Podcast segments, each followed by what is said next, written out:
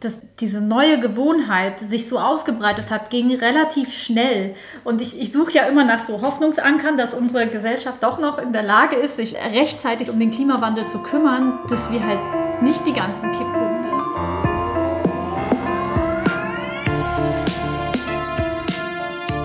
Hallo herzlich willkommen zur siebten Folge von unserem Podcast Planänderung mit Ines und Mike. Schön, dass ihr dabei seid. In der letzten Folge ging es darum, dass wir uns über individuelle Gewohnheiten unterhalten haben und wie man die verändern wie kann. man, genau, wie man die verändern und aufbauen kann, glaube ich auch ganz wichtig. Dass es zwei unterschiedliche Ansätze gibt. Dass es einmal Atomic Habits und einmal The Power of Habits gibt, als Bücher, die euch da vielleicht ans Herz gelegt werden können. Wir haben uns in der letzten Folge mit The Power of Habits beschäftigt und der Autor hat ein Vier-Stufen-Modell präsentiert, wo Ines noch eine fünfte Stufe eingefügt hat. Du bist jetzt beim Habit Loopen, alles Ja. klar. Ja. Funktioniert so. Erstens, es gibt einen Auslöser, irgendein Reiz triggert den Start der Schleife. Also es wird ein Verlangen ausgelöst. Das Hirn beauftragt die gewohnte Befriedigung des Bedürfnisses. Dann gibt es die Aktion oder Reaktion. Die Handlung wird ohne aktives Nachdenken ausgeführt. Viertens, Belohnung. Das Belohnungszentrum im Gehirn arbeitet ganz fleißig und schüttet Glückshormone aus, zum Beispiel. Und dann einen gewissen Abstand, der kann nur Sekunden kurz sein oder auch monatelang. Und irgendwann kommt wieder der nächste Auslöser und der Loop geht von vorne los. Genau. Und wenn ihr euch da noch mal ein bisschen weiter einhören wollt, hört sehr gerne die letzte Folge. Und jetzt geht's los mit dieser Folge, wo wir darüber reden, wie man Organisation verändert. Let's go. In der letzten Folge haben wir ja ganz klar fokussiert auf, wie kann ich als Individuum meine Gewohnheiten ändern. Aber es gibt halt nicht nur auf individueller Ebene Gewohnheiten, sondern auch in, in Firmen, in Gruppen, in sozialen Bewegungen. Und wir fangen in dieser Folge ungefähr da an, wo wir bei der letzten aufgehört haben, nämlich bei diesen Schlüsselgewohnheiten. Und dafür nehme ich dich mit in ein Unternehmen namens Alcoa. Das ist ein Aluminiumhersteller, den es schon relativ lange gibt. Wir gehen ein paar Jährchen zurück. Alcoa hat Probleme bei den Produkten. Die haben halt einen relativ schlechten Ruf. Die Prozesse sind ineffizient und es, es, es läuft nicht so richtig rund. Der alte CEO wollte das ändern und hat halt versucht, irgendwie hier so Change Management. Wir setzen jetzt irgendwie neue Sachen durch und daraufhin sind halt irgendwie 15.000 seiner Leute dagegen in den Streik gegangen. 15.000, okay. Ja, ist, ist nicht ganz klein der Laden. Und irgendwann kommt dann ein neuer CEO, Paul O'Neill. Paul O'Neill war früher Regierungsbeamter und hat für die US-Regierung einen Analyse-Framework entwickelt für die Ausgaben der Regierung für das Gesundheitssystem.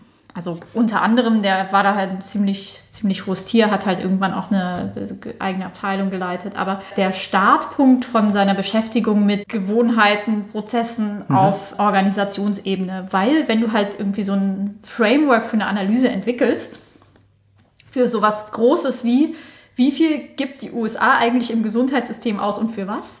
Beschäftigst du dich halt sehr viel mit, wie priorisieren wir hier eigentlich in dem Laden? Wie funktioniert die Metaebene? Wie führen wir die Prozesse aus, die wir uns gesetzt haben? Wo kommen diese Prozesse her? Und er hat ziemlich schnell verstanden, statt halt irgendwie so bewusst gesetzte Prioritäten und halt einfach Logik, sind viele Entscheidungen getrieben von teilweise bizarren institutionellen Prozessen die in der Art und Weise, wie sie funktionieren, sehr, sehr nah an individuellen Gewohnheiten sind. Das heißt, du hast halt auch so einen so einen Trigger, dann wird irgendwas ausgeführt und am Ende gibt es halt irgendwie eine Belohnung dazu. Zum Beispiel, Chef hat schlechte Laune wegen XY, du kaschierst irgendwas in irgendeinem Prozess, was so einmal irgendwas, damit Chef wieder gute Laune hat, du wirst befördert. Um jetzt. Also es ist Ja, ein bisschen- sehr, sehr High-Level-Beispiel, aber das ist so die, die Denkrichtung, über die er da gesprochen hat. Irgendwann bekommt er halt dann dieses Jobangebot, willst du nicht CEO für Alcoa werden?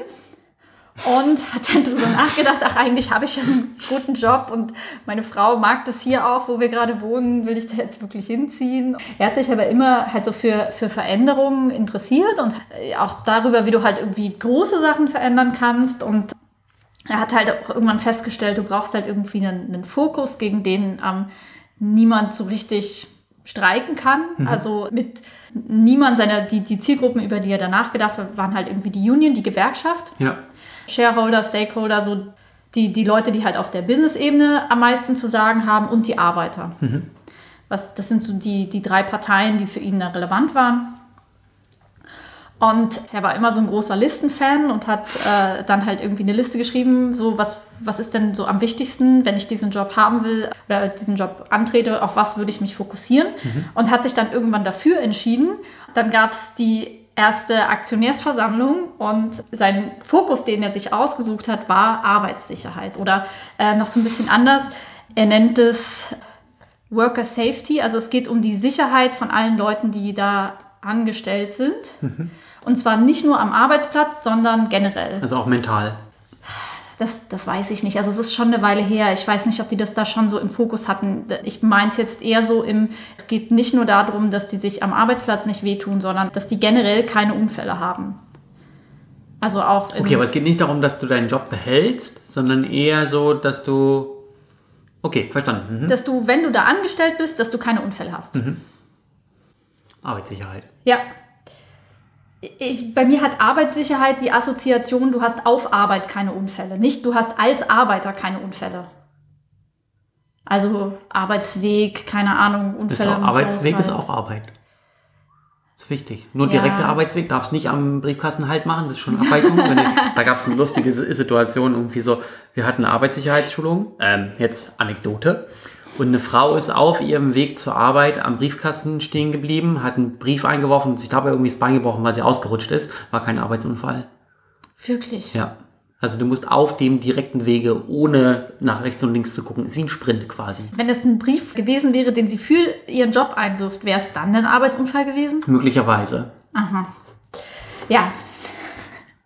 Okay, wo, wo war ich? Aktionärsversammlung. Also, stell dir vor, du, du stehst vor diesen ganzen Aktionären, die sind halt alle gekommen, weil die Situation für Alcoa gerade so ein bisschen schwierig und dann kommt der neue Chef, der halt irgendwie so ein Regierungsbürokrat ist. Niemand an der Wall Street kennt den, erstmal schon so ein bisschen komisch und dann kommt er da auf die Bühne und was, was du als CEO zu der Zeit normalerweise irgendwie gemacht hast, war, du machst so, so einen Witz darüber, wie du dich durch die Harvard Business School so durchgeschlängelt hast. So im Sinne von, ich habe den gleichen Steigeruch wie ihr. Dann erzählst du was darüber, was für einen tollen Plan du hast, um die Profite zu steigern und vielleicht irgendwie so ein bisschen was über Kostensenkung.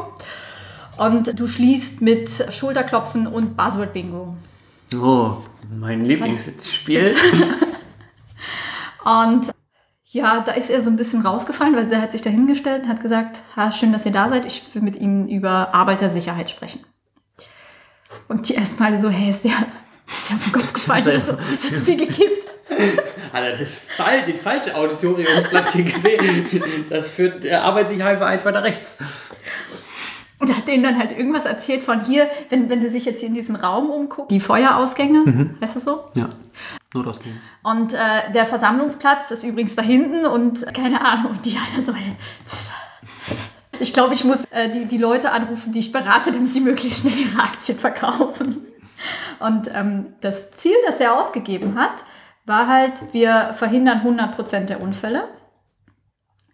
Und was er damit erreichen wollte, ist, dass Sicherheit zum, zur Schlüsselgewohnheit der Firma wird. Weil er hat halt irgendwie gesehen, okay, in so und so vielen Bereichen muss was verändert werden.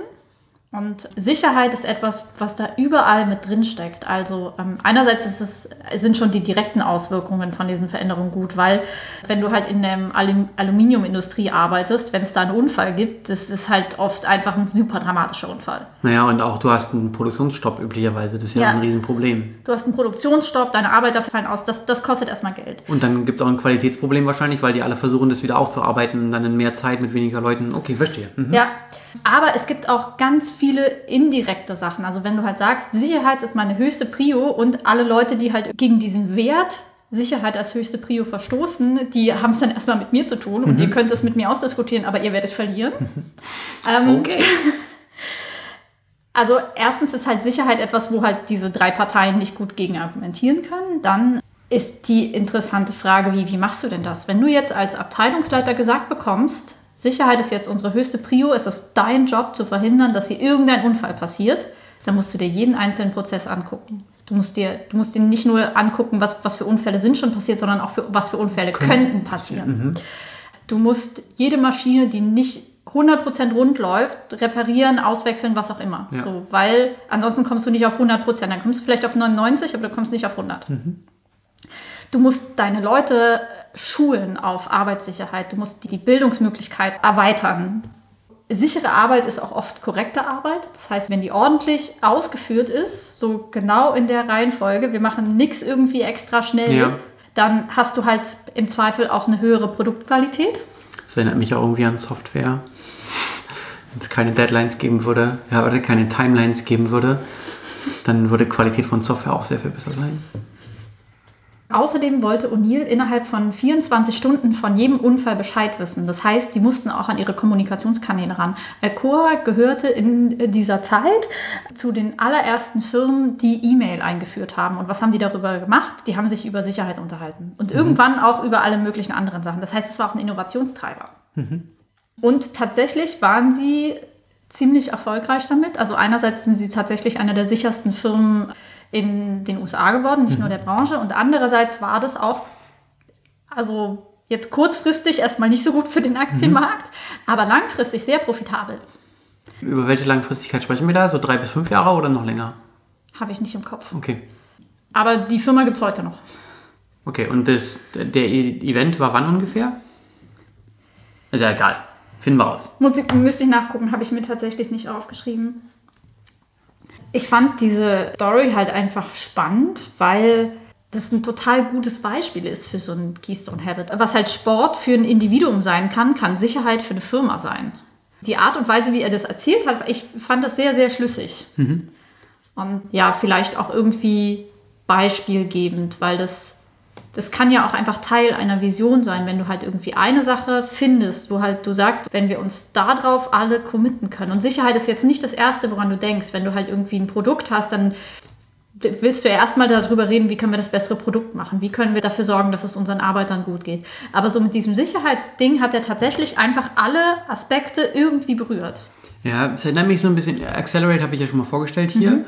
Die sagen ja auch, dass, also wenn wir das jetzt wieder auf Tech zurücknehmen, wenn du deine, deine Softwarekultur dahingehend veränderst, dass Sicherheit ein wichtiger Bestandteil wird, also dass jeder Programmierer quasi ins Live-System produzieren kann, dann führt es zu einer Kultur der Sicherheit auch untereinander und auch dazu, dass die Qualität deiner Produkte besser wird. Macht ja Sinn. Ja. Damit ist, ist dieser Firmenteil erstmal abgeschlossen. Also da sind jetzt, äh, er hat noch andere Beispiele genannt. Er hat zum Beispiel über ah, so eine amerikanische Supermarktkette Target oder so Ja. gesprochen, die halt auch so ganz viel Analyse von Gewohnheiten gemacht haben und dann festgestellt haben, hm, es gibt so bestimmte Zeiten, wo Leute ihre Gewohnheiten verändern und es gibt andere Zeiten, wo die Chance niedrig ist, dass sie die Gewohnheiten verändern. Und für so Supermarktketten ist es halt einfach super interessant, wenn sie wissen, wann Leute schwanger sind oder einen Kinderwunsch haben, weil zu dieser Zeit sind die sehr empfänglich für Gewohnheitsänderungen und halt auch wenn, wenn das Kind halt irgendwie schon da ist, aber dann nimmst du lieber Sachen, die du halt die halt einfach super einfach sind. Das heißt, wenn du die vorher ansprechen kannst und denen vorher sagen kannst, ah ja, hier, wenn euer Baby erstmal da ist, wir haben alles da, Ja. dann bleiben die teilweise ewig lange da. Also das sind halt Logisch. dann Kunden, die halt im Zweifelsfall über Jahre bis Jahrzehnte bei dieser Kette bleiben, weil die halt immer die richtigen Werbeprodukte angeboten bekommen und dann haben sie auch geguckt, so an, welchem Punkt flippen Leute total aus, weil sie sich überwacht fühlen und dann, wie, wie musst du das dann halt verstecken? Also es ist, es ist teilweise auch sehr creepy, was sie machen. Es war ein Beispiel, wo sie noch bevor sie rausgekriegt haben, dass Leute da nicht so drauf stehen, wenn ihre Supermarktkette weiß, ob sie jetzt schwanger sind oder Ja. nicht, durch die, durch die Produkte und die Frequenz der Einkäufe und so. Da äh, haben sie halt so eine Kampagne gemacht, wo sie den Leuten dann halt hier so Babyflyer zugeschickt haben und Das vielleicht nicht die, übergriffig. die sind dann auch irgendwo gelandet, wo halt Papa vielleicht noch nicht wusste, dass seine, keine Ahnung, 16-jährige Tochter schwanger ist. Und der hat dann erbost angerufen und eine Woche später rief er nochmal an mit, ah ja, Sie haben recht gehabt, tut mir leid. Wo ich dann sagen würde, ich hätte mich jetzt nicht entschuldigt, sondern es ist einfach super creepy. Firmen nutzen das halt auch einfach aus, auch durchaus, ich sag jetzt mal, gegen ihre Kunden. Das ist ja, ist, glaube ich, immer so ein, so ein bisschen Grauzone. Ich, ich empfinde das als moralisch sehr fragwürdig, aber Du wohnst doch nicht in den USA. ich bin Oder mir China. sicher, dass, dass die das hier auch machen. Ja, aber nicht in dem Umfang. Also du kriegst nicht unaufgefordert Werbung nach Hause geschickt, deswegen gibt es ja ein Double Opt-in. Wenn doch, kannst du das sehr freundlich an die Bundesnetzagentur, nee, nicht Bundesnetz, äh, Bundesverbraucherschutz. Also vielleicht, vielleicht nicht von, von deinem Supermarkt, weil ich, ich glaube, die sind halt hier einfach ein bisschen anders aufgestellt, aber es gibt mit Sicherheit Firmen, die halt hier solche Geschäftsmodelle fahren. Hm. Ja. Er, er erzählt ein paar interessante Stories, lohnt sich. Okay, aber jetzt nochmal langsam.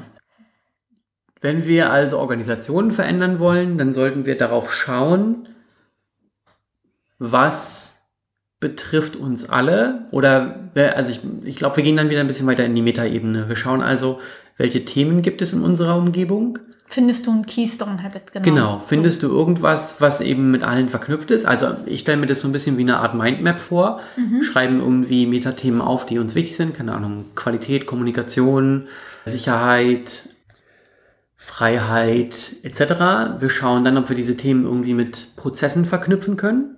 Und im Idealfall haben wir dann so ein Spinnennetzgewebe an der Wand, wo wir aussehen wie ein verrückter Wissenschaftler und finden dann in der Mitte ein Thema, das wir quasi anstoßen könnten, was dann dazu führt, dass alle Themen in der Organisation sich verändern würden. Hm. Und wenn wir jetzt auf kleinerer Skalierung denken, dann ist es vielleicht nicht das Thema, was alle betrifft, aber was irgendwie den Großteil der Sachen in meinem Teilbereich betrifft. Ja, wobei das, glaube ich, schon am interessantesten ist, das tatsächlich auf Organisationsebene zu machen.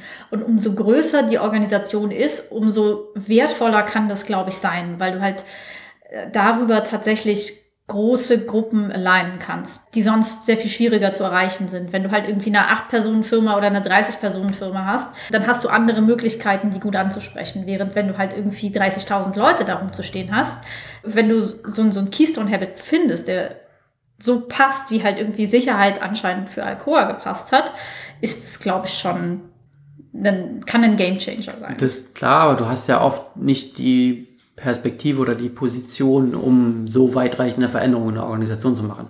Also bei 30.000 Leuten, du als oder ich als kleines Rad am Wagen, wird der dann nicht in der Lage sein zu sagen, pass auf, die Firma macht ab morgen nur noch Kommunikation. Ja, aber deswegen erzählen wir das ja unseren Hörern, damit die halt alle CEO werden und das genauso machen können. Okay. Und dann stellen die uns an. Als Coaches. Ja, oder als irgendwas anderes. Hauptsache, wir arbeiten dann da. Weil ich wollte aufhören zu arbeiten, nicht mehr. Okay, wir müssen noch mal ähm, An den Details arbeiten wir noch. An den Details arbeiten wir noch. Also ihr müsst nicht alle CEO werden. Äh, ihr könnt doch, natürlich doch. sehr gerne alle CEOs werden. Speziell die Frauen und andere Minderheiten unter euch. Sehr, sehr gern. Und wir sind auch sehr, sehr gerne bereit, euch dabei zu helfen und zu supporten und zu coachen. Äh, nächster Punkt, Bewegungen. Etwas, was mir noch ein bisschen näher liegt als die Firmen. Und auch dazu hat Duhigg eine Story erzählt, und zwar die von Rosa Parks und dem Busboykott von Montgomery. Kennt man ja, Klassiker. Mhm. Wir befinden uns Mitte der 50er Jahre. Also, Diesmal habe ich mir eine Zahl aufgeschrieben. Sehr gut, als wäre es vorgestern gewesen. Wir waren alle live dabei. Martin Luther King kommt nach Montgomery und stellt fest, oh, hier so richtig viel Aktivismus geht hier nicht. Wir sind hier nicht in Atlanta, sondern das das, die Leute hier sind schon gut vernetzt. Es gibt eine Community, aber es ist jetzt nicht so, dass die Leute jetzt für Gleichstellung aufstehen würden. Mhm. Und ähm, ja, der, der arbeitet da halt äh, in, in der Küche. Also es ist schon so ein bisschen Wind der Veränderung da und das kommt vor allem über die Gerichte damals, die zum Beispiel halt entschieden haben, dass es eine Gleichstellung in Schulen gibt zwischen Schwarzen und Weißen, also dass halt People of Color in jede Schule gehen dürfen. Mhm. Haben, wurde halt genau in dieser Zeit durch ein Gericht festgeschrieben und das hat schon irgendwie ein paar Sachen geändert. Es gab wohl auch noch ein paar andere Gerichtsurteile. Und ungefähr ein Jahr später, nachdem King da angekommen ist, im Dezember 1955, sitzt Rosa Parks im Bus nach Hause und sie sitzt auf einem Platz, den sie... Ah, ich kenne dieses Bild dazu. Okay, ja, check. Sie sitzt auf einem Platz, den sie freigeben müsste, wenn ein Weißer steht. Und es steht halt ein Weißer, der Busfahrer fordert sie auf, aufzustehen und sie, sie sagt nein. Genau. Mhm. Und der Busfahrer holt einen Polizisten mhm. und äh, der Polizist diskutiert ein bisschen mit ihr rum und sie fragt ihn wohl auch, hey, ähm, warum schubst sie uns eigentlich so durch die Gegend? Und er so, keine Ahnung, ist das Gesetz, ich nehme dich jetzt fest. Mhm. Ungefähr so. Ja, daraufhin ruft sie ihre Mutter an. Ihre Mutter kriegt erstmal ein bisschen Panik und geht halt die Liste an Bekanntschaften durch. Und das Besondere an Rosa Parks ist, dass sie halt sehr viele Freunde und Bekannte hat. Also so ihre, das unterscheidet sie von anderen Leuten, denen vorher das Gleiche passiert ist. Also sie okay. war nicht die erste Person, die im Bus festgenommen wurde, weil sie nicht aufgestanden ist, sondern da, da gibt es durchaus Leute, denen das vorher passiert ist. Mhm. Aber sie ist irgendwie Sekretärin, sie kennt Leute, die aktivistisch aktiv sind, sie hat Kleider genäht von so reichen Deputantinnen, hat die halt irgendwie kürzer, länger irgendwas gemacht. Mhm. Und kennt halt darüber deren Eltern. Mhm. Die ist in der Kirche aktiv, sie ist äh, in der Wohlfahrt aktiv. Sie sind 100.000 Clubs und irgendwas drin. Und generell ist die schwarze Community in Montgomery ziemlich gut miteinander vernetzt. Es ist praktisch mhm. jeder in irgendeinem Club drin. Mhm. Und man kennt Rosa Parks in vielen davon. Mhm. Und sie hat eine Gruppe an engen Freunden. Sie hat irgendwie sehr, sehr, sehr viele Bekannte in mhm. unterschiedlichen sozialen Zirkeln. Und ihre Mutter ruft Leute davon an ich glaube, es ist ein Jurist dabei und der äh, fragt sie halt, hey, willst du das jetzt vor Gericht vertreten? Ja. So, ähm, wollen wir daraus einen Case machen? Und sie, sie, war jetzt nicht super begeistert, aber sie hat halt gesagt, ja, wenn dir das hilft, dann machen wir das. So, wenn, wenn, das, wenn das gut für die Community ist, ja. dann machen wir das. Aber es ist jetzt nicht so, dass sie jetzt von sich aus gesagt hätte, ja, voll die gute Idee, ich wollte okay. schon immer mal vor Gericht stehen. gut, hätte auch schief gehen können. Und unter ihren Bekannten gibt es halt auch welche, die Martin Luther King kennen und die überreden ihn halt, dass, dass er da mitmacht und mhm. die organisieren halt diesen Busboykott. Mhm. An dem Montag, glaube ich, wo sie vor Gericht steht das erste Mal, läuft schon eine, eine Kampagne, Leute verteilen Flyer. Und da halt irgendwie einfach viele von den Leuten, die die Flyer verteilen, an die sie die Flyer verteilen, halt Rosa Parks kennen oder zumindest halt irgendwie jemanden kennen, der sie ihn kennt, entsteht ein hoher sozialer Druck, mhm. an diesem Busboykott mit teilzunehmen. Mhm. Und halt irgendwie anders zur Arbeit zu kommen. Und es werden so ein paar Taxifahrer überredet zum gleichen Preis, wie man normalerweise für ein Busticket mhm, bezahlt, ja. ähm, äh, Schwarze hin und her zu fahren. Und es kommen irgendwie Leute mit Pferd und Wagen, die dann durch, die, durch Montgomery fahren. Und dieser, dieser erste Tag ist ein großer Erfolg. So, mhm. King steht halt irgendwann an seinem Fenster oder seine Frau steht an seinem Fenster und guckt halt irgendwie die Busse an, die morgens da durchfahren. Und es ist halt keiner drin. Mhm. Also und, und schon gar keine Schwarzen. Das hat schon mal ziemlich gut funktioniert. Die haben diesen Busboykott über ein Jahr durchgehalten und es gab zwischendurch echt Zeiten, die schwierig waren. Also wo Leute dann keine Lust mehr hatten, wo ja, die Taxifahrer bedroht worden sind, hey, ihr verliert euren Job, wenn ihr das weiterhin mhm. macht von der Polizei und wo halt dann auch zwischendurch einfach Leute aufgeben wollten. Aber es ist so der, einerseits war der soziale Druck halt relativ hoch, dass mhm. du dabei bleibst. Und auf der anderen Seite hat gerade durch Martin Luther King, der, es gab so eine Schlüsselszene, wo ähm, ich glaube, es irgendwas vor seinem Haus explodiert. Auf jeden Fall hieß es so, seine Familie war zu Hause, aber die war nicht in dem Raum, wo das hauptsächlich passiert ist. Mhm. Die Fenster waren kaputt und so, wenn wenn da jemand in diesem einen Raum gewesen wäre, wären die wohl tot gewesen. Mhm. Und er war nicht zu Hause, er kommt da an, da stehen irgendwie schon ganz viele Leute rum. Ja so ein paar Polizisten und halt vor allem irgendwie eine, eine große Gruppe an Schwarze, die halt einfach richtig schlechte Laune haben. Und er stellt sich dahin, irgendeiner der, der Polizisten sagt halt so, mach was, so. Mhm. Und er stellt sich hin und hält so eine so ein bisschen Gandhi-artige Rede, so. Wir reagieren nicht mit Gewalt. Ja. Wir wollen eine, eine andere Zukunft und wir umarmen unsere weißen Brüder, egal wie brutal die sind. Und wir, wir werden ihnen in Zukunft irgendwann verzeihen, wenn sie uns darum bitten. So in die Richtung. Ja. Die Leute stehen halt darum und waren halt eigentlich so in, in so einem Modus, wo es in Gewalt hätte kippen können, sehr, sehr einfach. Also mhm. einer der Anwesenden sagt halt, okay, ich, wenn, wenn der nicht diese Rede gehalten hätte, wären wir vielleicht alle an dem Tag gestorben, so die Polizisten, mhm. die da rundherum standen. Anscheinend waren es nicht genug. Und was er damit gemacht hat, ist, er hat eine neue Gewohnheit gesät. Also zumindest nennt Duhiggs Gewohnheit. Kann man vielleicht drüber diskutieren, ob das tatsächlich so ist. Aber er hat einen neuen Weg eröffnet, wie man auf solche Gewalt reagieren kann. Weil so Aktivismus funktionierte damals halt an, anders. Die haben halt ganz viel über Kriegsrhetorik gemacht und über Durchhalten. Ja. Und, und er hat sich halt irgendwie mit, mit diesem ja, so irgendwo zwischen Jesus und Gandhi, mhm.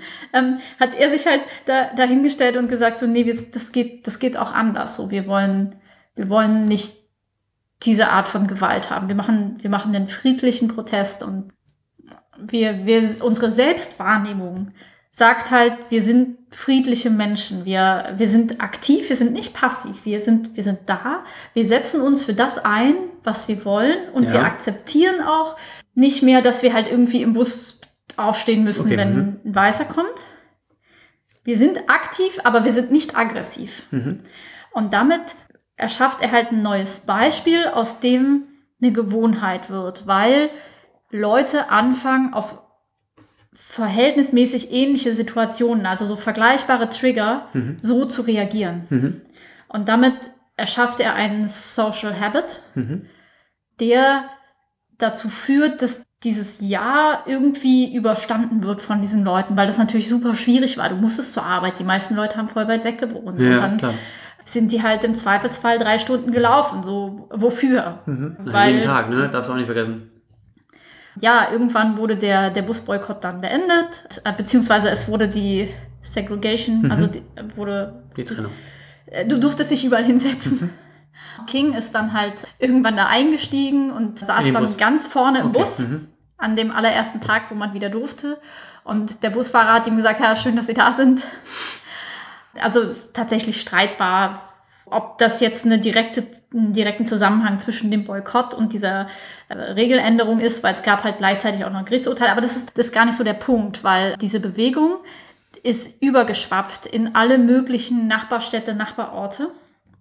Und dieser, so, diese soziale Gewohnheit des friedlichen Protests ist mitgewandert. Ja, auch da wieder. Also ich glaube, das Thema Sicherheit ist da auch wieder was super Wichtiges und auch was wir jetzt an Aktivismus in Richtung Klimawandel sehen. Also Kinder, Jugendliche, junge Erwachsene, die sagen, meine Sicherheit in der Zukunft ist bedroht durch das, ja. was wir gerade machen. Und damit wird es ja dann auch ein Thema. Also wir haben jetzt irgendwie dieses Jahr äh, zum Beispiel Temperaturen in Kalifornien von was, 45 Grad oder sowas gehabt. So, irgendjemand sagte, das ist der heißeste Sommer meines Lebens. Und dann sagt jemand anders, nee, das ist der kälteste Sommer für den Rest deines Lebens. Und das ist dann schon so diese, der krasse Kontrast, glaube ich. Wo das ja. jetzt auch langsam ankommt in den Köpfen. Und deswegen, deswegen fand ich das auch so interessant. Also, dass, dass diese neue Gewohnheit sich so ausgebreitet hat, ging relativ schnell. Und ich, ich suche ja immer nach so Hoffnungsankern, dass unsere Gesellschaft doch noch in der Lage ist, sich rechtzeitig um den Klimawandel zu kümmern, dass wir halt nicht die ganzen Kipppunkte überschreiten und halt äh, irgendwann, wenn es dann kein Zurück mehr gibt, zurückschauen und denken, ach ja, wäre eigentlich voll schlau gewesen, wenn wir unseren Planeten nicht so nachhaltig ruiniert hätten. Ja, na, letzte Woche gab es einen Tornado in Tschechien. Diese Woche. Mhm. So. In dem Moment, wo dann halt irgendwie klar wird, es gab in der Vergangenheit schon häufige Ereignisse, wo Gesellschaften es geschafft haben, sich selber zu transformieren und zum Beispiel halt ja, einerseits sind halt extrem viele Leute aktiv geworden, mhm. was ja die erste Transformation war. Von wir sind halt irgendwie passiv, wir gehen unserem Leben nach, so ein bisschen Biedermeier-Style. Ich bin zwar nicht zufrieden mit der politischen Situation, aber ich kann ja eh nichts machen. Ja. Zu ich setze mich aktiv dafür ein, was ich will. Und dann die zweite Transformation. Es könnte zu Gewalt kippen, tut es aber nicht, weil wir uns dafür entscheiden, ein politischer Protest zu sein. Mhm. Das ist beides sehr, sehr kraftvoll und kann halt einfach wieder passieren. Ist halt nicht nur dort passiert. Und so dieses, wir, wir treffen halt auch bewusste Entscheidungen. Wer wollen wir als Gesellschaft sein? Die Frage, die sich mir stellt, ist bei, bei dem Beispiel gerade gab es ja einen sehr, eine sehr starke Führungspersönlichkeit. Ja. So, braucht es die? Also irgendwie eine Person, die dann dasteht und sagt, wir machen das nicht so. Weil dann ist es auch ein Wir gegen Sie, ne? Das darfst du ja auch nicht vergessen. Mhm. Also es gibt eine Zusammenfassung, ich kann dir mal kurz vorlesen. Und dann können wir darüber diskutieren, ob wir das so teilen. Also wenn du eine Bewegung erfolgreich machen willst, brauchst du drei Sachen. Erstens, für den Staat brauchst du starke Bindungen. Starke mhm. Bindungen von der Person oder der Gruppe, von der es ausgeht. Die brauchen halt irgendwie enge Freundschaften, weil über eine enge Freundschaft erzeugst du genug Emotionen, dass Leute über ihren Schatten springen und dann sagen, okay, wir machen dieses crazy irgendwas. Ja. weil ich dich so gut kenne, du mir emotional so nah bist, dass ich für dich so eine Änderung in meinem Leben mache. Mhm. Zweitens, um wachsen zu können, brauchst du diese, diese schwächeren Bindungen, Nachbarschaft, Kollegen, Leute, die du, die du kennst, zu denen du vielleicht irgendwie so einen Hauch persönliche Bindung hast, Freunde von Freunden, Mhm. damit es, damit es wachsen kann. Ähm, damit halt auch dieser soziale Druck entstehen kann, damit es irgendwie nicht diese fünf Leute sind, die irgendwas machen, sondern du bist auf einmal eine, eine Community, du hast dieses Gefühl von, wir sind viele. Ja. Und drittens, damit es bestehen bleibt, damit es nicht irgendwie so eine kleine Kerze ist, die sofort wieder beim Wind ausgeblasen äh, wird, sagt Duhigg, muss Führungspersönlichkeiten geben, die neue Gewohnheiten, neue Wege vermitteln und etablieren, damit neue Gefühle von Identität und Eigenverantwortung in der großen Gruppe, in der Community um sich greifen. Aber tatsächlich argumentiert er komplett über so, du brauchst den Leader. Ich weiß nicht, ob es nicht auch ohne geht, weil es könnte sein, dass wir halt einfach keinen Leader finden, der halt genug Vision hat, damit das funktionieren kann. Ja, naja gut, ist auch ein Riesenthema. Ne? Darfst ja nicht, es ist ja nicht, wir ändern irgendwie eine Firma, Mhm. sondern wir ändern die Welt. Aber ich glaube, das hat sich für die Leute damals auch so angefühlt. Für, für King und die, die Leute um ihn rum, für Rosa Parks, die, war die, die Normalität, in der sie gelebt haben, die, wo du aufstehst, wenn ein Weißer in, in den Bus reinkommt, wo die Zukunft deiner Kinder, wo, wo halt einfach deine gesamte soziale Umgebung ganz klar definiert ist und die, du in einem ganz engen Rahmen agieren kannst und du halt im Zweifelsfall immer unterlegen bist. Mhm. Du kannst nicht gewinnen. Und das ist, das ist ja irgendwie auch deren Welt. Und jetzt reden wir halt von unserer Welt im Sinne von unser Planet. Mhm. Dafür kämpfen wir halt im Zweifel alle an der gleichen Front. Ich, selbst die Leute, die halt, ich meine, es gibt super viele Leute, die dagegen sind, dass wir irgendwas tun und die halt irgendwie da Milliarden von Euro reinwerfen, aber ich glaube, selbst die werden irgendwann aufwachen und feststellen, hey, scheiße, ich habe ja auch Kinder. Vielleicht. Vielleicht, vielleicht kaufe ich denen irgendwie eine Insel und eine große Selbstschussanlage, aber vielleicht wollen die das gar nicht. Vielleicht finden die das gar nicht geil, auf einer kleinen Insel mit einer großen Selbstschussanlage zu leben. Vielleicht wollen die ja irgendwie auch, keine Ahnung, was auch immer man heute als 14-Jährige will, ähm, hier Instagram-Star werden. Influencer! Ja, und du, kannst nicht mehr Influencer werden, wenn irgendwie der dritte Weltkrieg herrscht. Also kannst Vielleicht du schon, schon. aber nicht mehr mit Instagram-Fotos. Vielleicht schon. Dann halt von der Front. Also Kriegsfluencer. ist, ist glaube ich, Trademark für den Nein, by the way. ich weiß nicht, ob wir das wollen. Ich würde lieber in einer Welt leben, wo das, wo das nicht relevant ist. Sehr gut. Aber wenn, dann haben wir den Begriff hier gekriegt. Kriegsfluencer. Ja. Was denkst du dazu? Ich glaube, ich bin, ich bin durch. Ich scroll noch mal ein bisschen runter.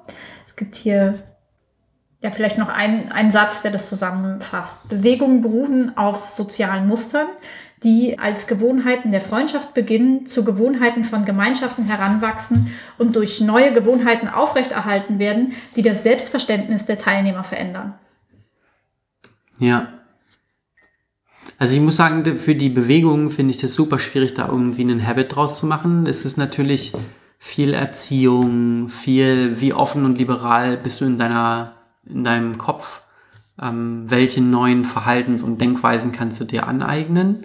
Natürlich kommen die manchmal oder oft von außen und ähm, in der Vergangenheit auch. Es sind halt oft Gespräche mit Minderheiten, die dazu führen, dass die Augen geöffnet werden und einfach mehr Bewusstsein dafür geschaffen wird, wie sieht die Situation denn aus? Weil, also wir sind privilegiert, machen wir uns nichts vor.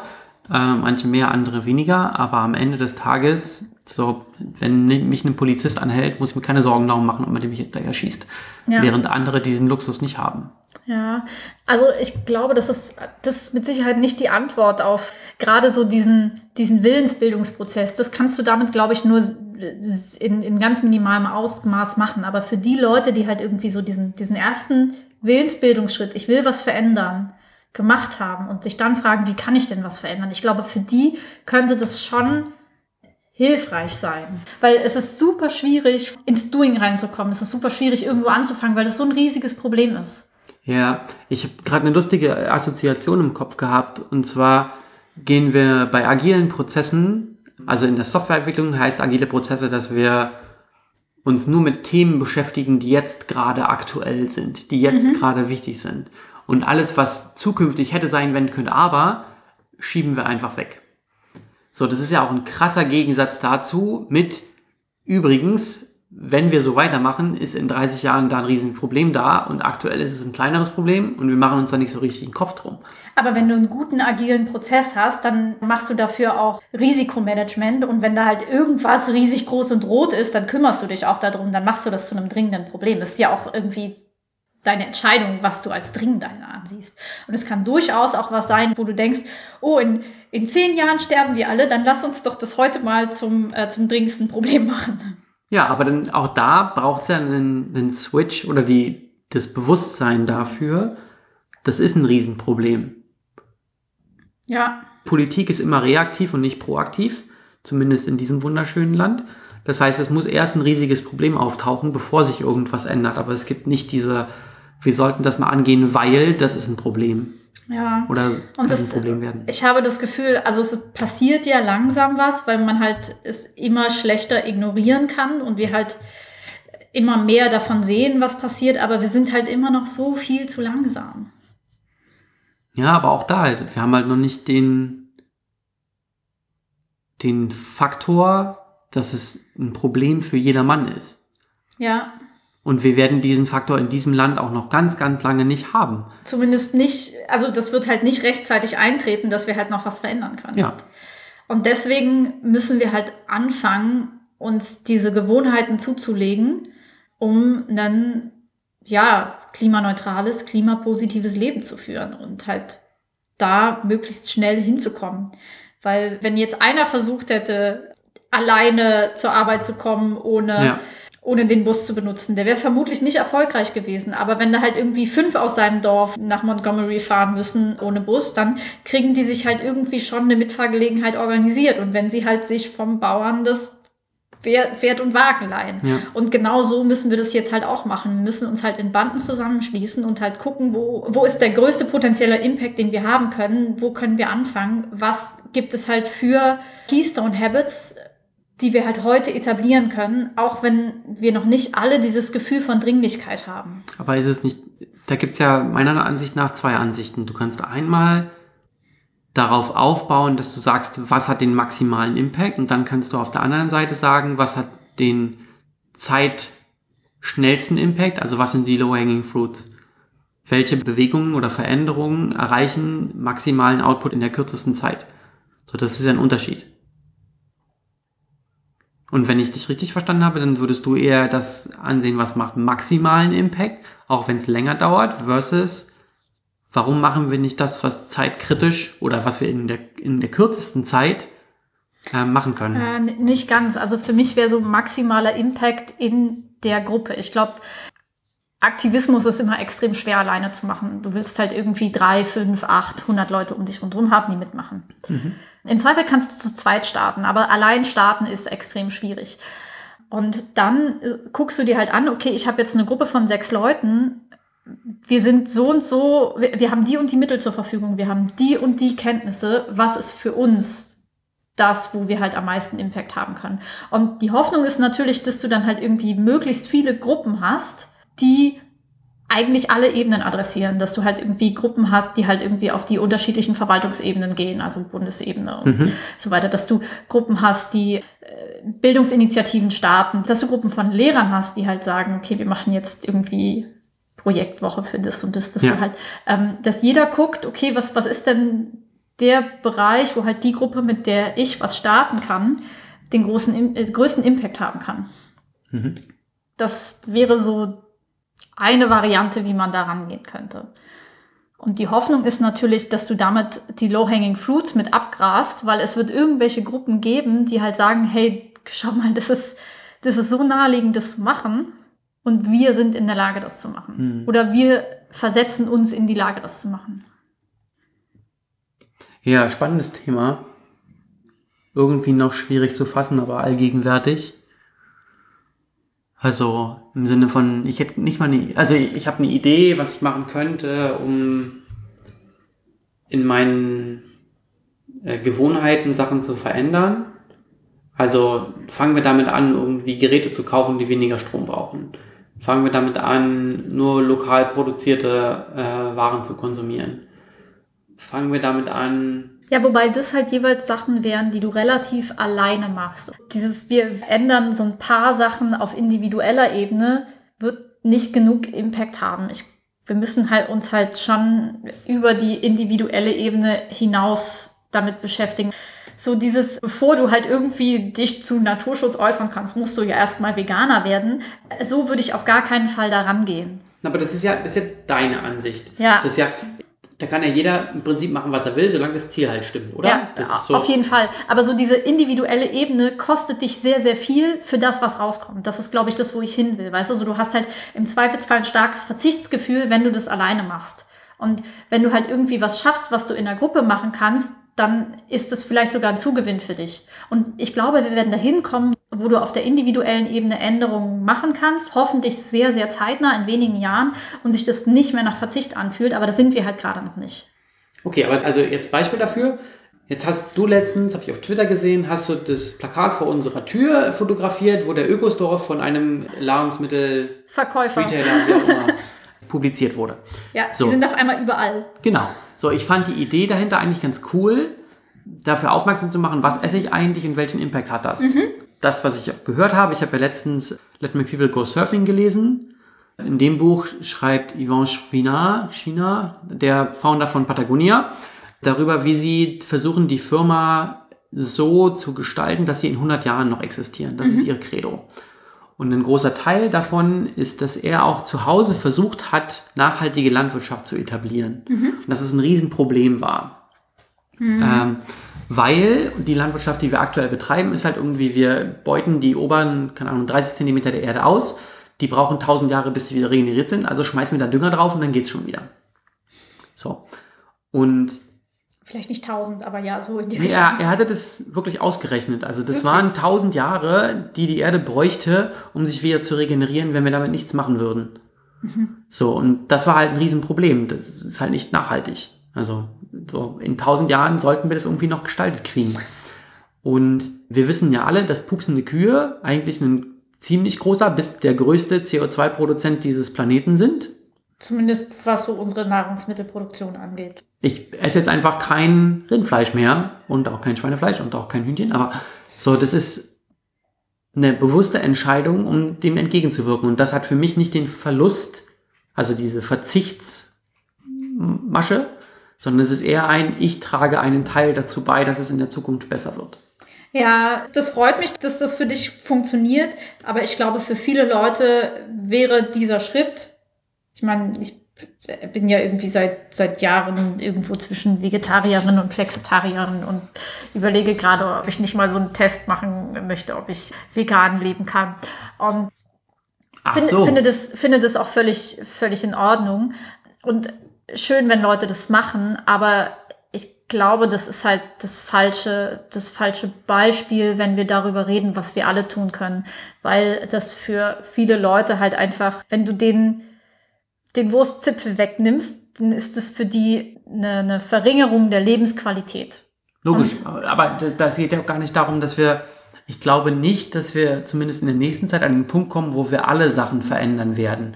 Aber wenn genügend Individuen einen für sie, meinetwegen kleinen Teil dazu beitragen, Sachen zu verändern. Sei es jetzt, keine Ahnung, stellst die Klimaanlage nicht auf 20, sondern auf 22 Grad. So, verbraucht weniger Energie. Ähm, du sorgst dafür, dass deine Fenster besser isoliert sind, etc., etc. So, dann sind es kleine Bestandteile, die aber irgendwie schon einen großen Ausmaß haben, wenn eine gewisse Menge an Menschen das tun. Das ist richtig. Da sind wir wieder bei Atomic Habits, ne? So, die, die klein, ganz kleinen, richtig. graduellen Änderungen. Ja. Und dann um, wird es ähm. halt einfacher und dann denkst du auch häufiger darüber nach oder du musst gar nicht mehr darüber nachdenken. Du bist dann wieder im Inneren der Zwiebel. Ja, finde ich, finde ich gut, sollten wir machen.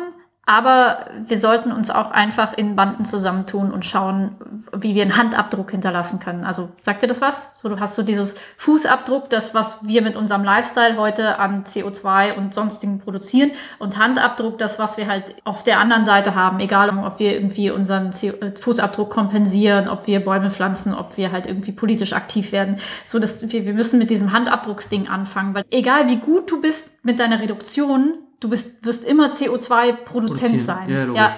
Und das heißt eigentlich, du kommst nie dahin, dass du klimaneutral bist. Menschen sind dazu halt nicht gemacht. Das heißt, wenn wir nur über Fußabdruck reden, wird es nie okay sein und wir werden uns nie gut damit fühlen. Aber wenn wir über Fußabdruck und Handabdruck reden, ähm, kommen wir an einen Punkt, wo wir halt positiv für unseren Planeten sein können, beziehungsweise für, für, das System, das auf unserem Planeten gerade herrscht, was uns am Leben erhält, weil im Endeffekt ist es dem Planeten egal, ob es Menschen gibt oder nicht. Ich finde das sehr spannend, weil für mich ist auch Fußabdruck was Unbewusstes. Also es ist im Inneren der Zwiebel unterwegs und ein Handabdruck setze ich ganz bewusst irgendwo ja, hin. Genau. Ne, das ist wieder äußere aktive Zwiebel. Wobei der Handabdruck, glaube ich, halt, der ist aktuell ganz außen also, der muss halt weiter nach innen wandern, logisch. Der, genau, der, ja, der, ja, muss, der muss nach innen kommen. Der muss, das muss Gewohnheit werden, dass wir halt uns sagen, okay, ich habe halt heute irgendwie, ich habe das Steak gegessen, weil ich hatte so Lust da drauf. Aber dafür habe ich halt auch das und das und das gemacht und deswegen ist das auch völlig in Ordnung und ich kann mich auch gut damit fühlen. Ich bin jetzt kein schlechter Mensch, weil ich das Steak gegessen ja, habe, klar. sondern ich, ich hatte trotzdem einen klimaneutralen Tag, weil ich das und das und das gemacht habe. Ja, finde ich gut. Ja, wir sind ein bisschen vom Thema abgekommen, aber ich fand es voll super. Aber sind wir? Weil im Prinzip sind wir trotzdem wieder bei der Zwiebel unterwegs. Also ja, es stimmt. Ich, ich hoffe, ihr erinnert euch noch an die Zwiebel. Wenn nicht, dann hört noch mal die vorherige Folge, wo es auch um The Power of Habits ging von Charles Duhigg und zwar den ersten Teil, wo wir eher einen Fokus hatten auf die individuelle Perspektive. Genau, da würden wir noch mal in die Details reingehen und am Anfang der Folge haben wir euch einen kurzen Abriss dazu gegeben, was in der letzten Folge passiert ist vielleicht habt ihr jetzt Lust, die andere Folge auch noch zu hören. So, dann sind wir am Ende. Mike, ganz vielen, vielen Dank. Dank. Sehr, sehr vielen Dank für diese sehr, sehr ähm, spannende Folge. Und ich freue mich schon auf nächstes Mal. Ich mich auch. Bis dann. Ciao. Tschüss.